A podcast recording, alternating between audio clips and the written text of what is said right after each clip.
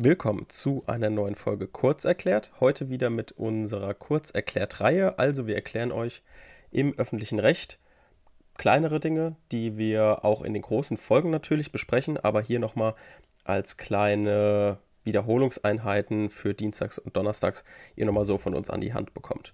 Heute soll es um unbestimmte Rechtsbegriffe gehen.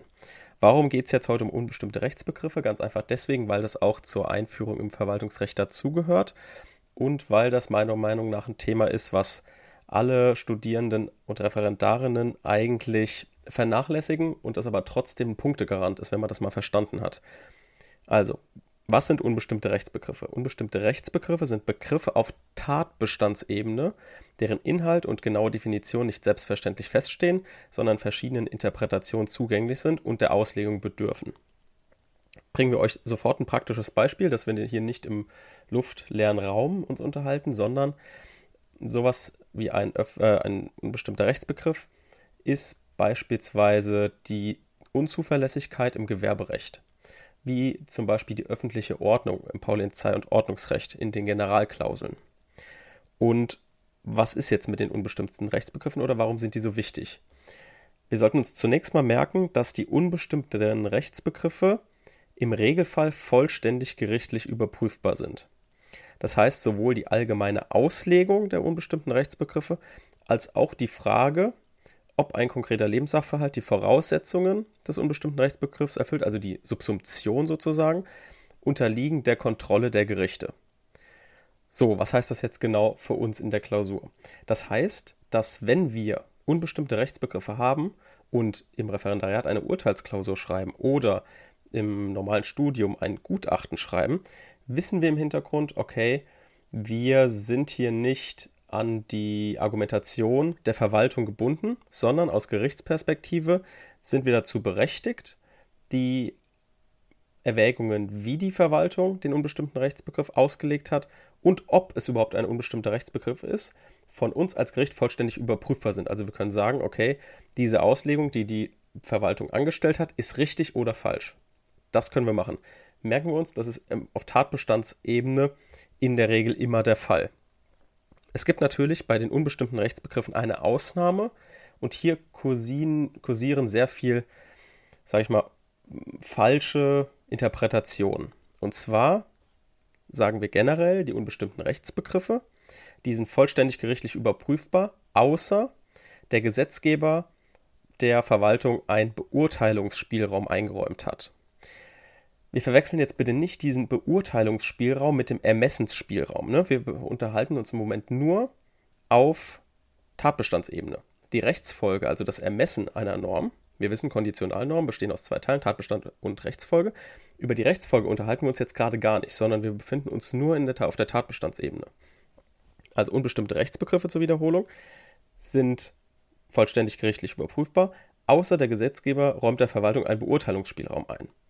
Wie sieht das jetzt aus? Also der Gesetzgeber kann zum Beispiel in einem Parlamentsgesetz sagen, dass über einen bestimmten konkreten Lebenssachverhalt ähm, bestimmte Voraussetzungen dann erfüllt sind, wenn es die Verwaltung sagt.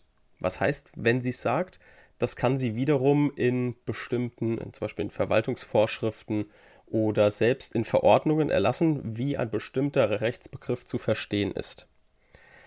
So, das ist jetzt sehr schwammig. Wir machen ein Beispiel. Zum Beispiel im Bundesemissionsschutzrecht kennt ihr vielleicht die TA Luft oder die TA Lärm.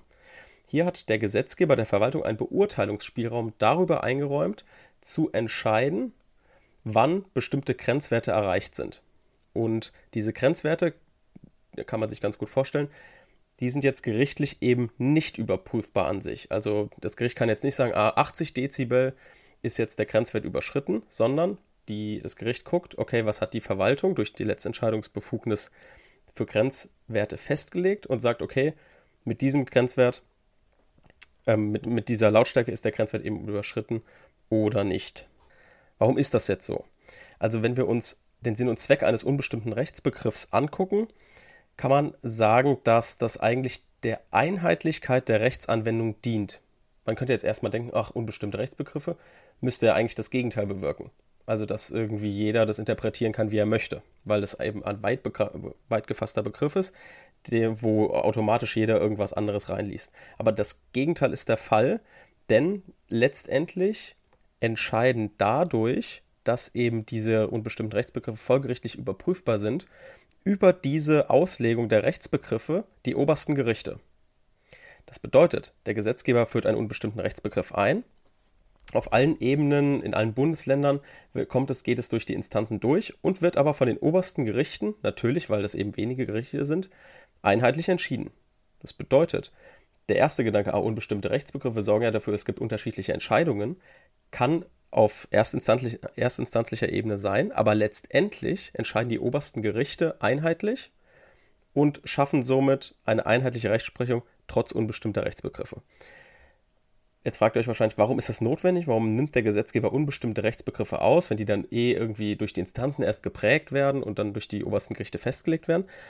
Das dient einfach dem Umstand, dass äh, es immer wieder verschiedene Situationen auftreten können, ähm, bestimmte Normen müssen auch dem Wandel der Zeit entsprechen. Und es ist nicht so, dass man immer alle Situationen oder alle konkreten Lebenssachverhalte in eine bestimmte Norm gießen kann. Man muss eben einen gewissen Spielraum zulassen, damit möglichst viele Entscheidungen durch die abstrakten Gesetze gedeckt sind. Ne? Also das ist so praktisch die große Glocke, die man versucht, über alle Lebenssachverhalte, die in diesem Bereich auftreten können, dass man die große Glocke da irgendwie drüber setzen kann. Also es sorgt für Einheitlichkeit der Rechtsanwendung und der Rechtssicherheit. Jetzt hinterfragen wir den Sinn und Zweck des Beurteilungsspielraums. Warum, also wir wissen jetzt, warum unbestimmte Rechtsbegriffe gibt, aber warum macht der Gesetzgeber jetzt wieder eine Ausnahme? Der Gesetzgeber macht für den Beurteilungsspielraum von unbestimmten Rechtsbegriffen eben dann eine Ausnahme, wenn er weiß, okay, es wird so komplex, die Gerichte haben da auch keine Ahnung von. Bestes Beispiel sind eben diese TA Luft und TA Lärm. Das ist einfach das Sinnvollste, wenn im Bereich von Grenzwerten, also zu sagen, okay, diese Lautstärke ist jetzt für den, ist jetzt für den Bürger zu laut, es wird gesundheitsschädlich. Das kann ein Gericht nicht entscheiden, weil ein Gericht, das sind keine Physiker oder Wissenschaftler oder was man da immer für braucht. Deswegen ist es total sinnvoll, wenn der Gesetzgeber eben gerade in diesen Bereichen einen Beurteilungsspielraum lässt. Ein anderes Beispiel wäre Prüfungsentscheidungen. Auch hier lässt der Gesetzgeber der Verwaltung einen gewissen Beurteilungsspielraum in der Auslegung der unbestimmten Rechtsbegriffe. Einfach aus dem Grund, weil die Gerichte schlecht Prüfungsentscheidungen inhaltlich überprüfen können. Also die, die Prüfung findet einmal statt. Das ist geprägt dadurch, dass es äh, eine bestimmte Einzelfallsituation ist. Ähm, allein durch das Protokoll kann man eben nicht den Inhalt so abbilden, wie es in der Prüfung geschehen ist. Gleiches gilt für beamtenrechtliche Beurteilungen und prognostische Entscheidungen mit einem wertenden Charakter. Bei solchen Maßnahmen, Entscheidungen obliegt es eben der Verwaltung, durch einen bestimmten Beurteilungsspielraum diese unbestimmten Rechtsbegriffe zu prägen, aber es ist eben nur die Ausnahme. Ne? Also immer wenn ihr außerhalb dieser Ausnahmen seid, gilt die Regel, unbestimmte Rechtsbegriffe sind folgerichtlich überprüfbar. Jetzt nochmal zum Abschluss. Wir befinden uns hier, es ist ganz wichtig, weil wir da in den nächsten Folgen noch drauf kommen werden, immer auf Tatbestandsebene. Wir befinden uns jetzt eben nicht auf der Rechtsfolgenseite. Auf der Rechtsfolgenseite sind behördliche Entscheidungsspielräume wieder anders. Hier gilt nämlich der Grundsatz, strikt gebundene Verwaltung als Regel. Und jetzt noch ein kleiner Klausurtipp für euch, wenn ihr auf unbestimmte Rechtsbegriffe trefft. Das kann natürlich sein im ersten Examen bei der öffentlichen Ordnung, bei der Unzuverlässigkeit. Da kennt ihr die unbestimmten Rechtsbegriffe in der Regel. Und da wisst ihr auch schon, weil ihr eine Karteikarte habt zu den einzelnen unbestimmten Rechtsbegriffen, wie es ausgeprägt, also zum Beispiel bei der öffentlichen Ordnung, wie, wie ist das jetzt ausgestaltet, was haben die Gerichte entschieden, das wisst ihr, das habt ihr auf eurer Karteikarte für Polizei und, Polizei und Ordnungsrecht gelernt. Werden wir uns natürlich auch noch angucken. Aber wenn ihr jetzt zum Beispiel, es kann auch im ersten Examen vorkommen, aber insbesondere auch im zweiten Examen, durch, die Sach, durch den Sachverhalt darauf gestoßen wird. Ihr bekommt beispielsweise ein neues Gesetz und eine Partei sagt, ja, das ist doch hier alles zu unbestimmt, ähm, kann doch nicht sein, dass das Gesetz so unbestimmt ähm, ausgeprägt ist. Und dann wisst ihr immer, okay, jetzt geht's ans Subsumieren. Das heißt, das ist immer ein Schwerpunkt der Klausur. Hier will der Korrektor jetzt von, was von euch hören. Das heißt, ihr wenn ihr eben keine Karteikarte zu diesem unbestimmten Rechtsbegriff habt, dann leitet ihr euch einfach irgendwas her. Ihr müsst jetzt hier richtig viel schreiben. Die Argumente müssen schlüssig sein und wenn die Argumente schlüssig sind, dann kann euch nichts passieren. Dann ist das Ergebnis auch egal, ob ihr jetzt sagt, okay, wie ihr es jetzt auslegt, letztendlich ist wurscht.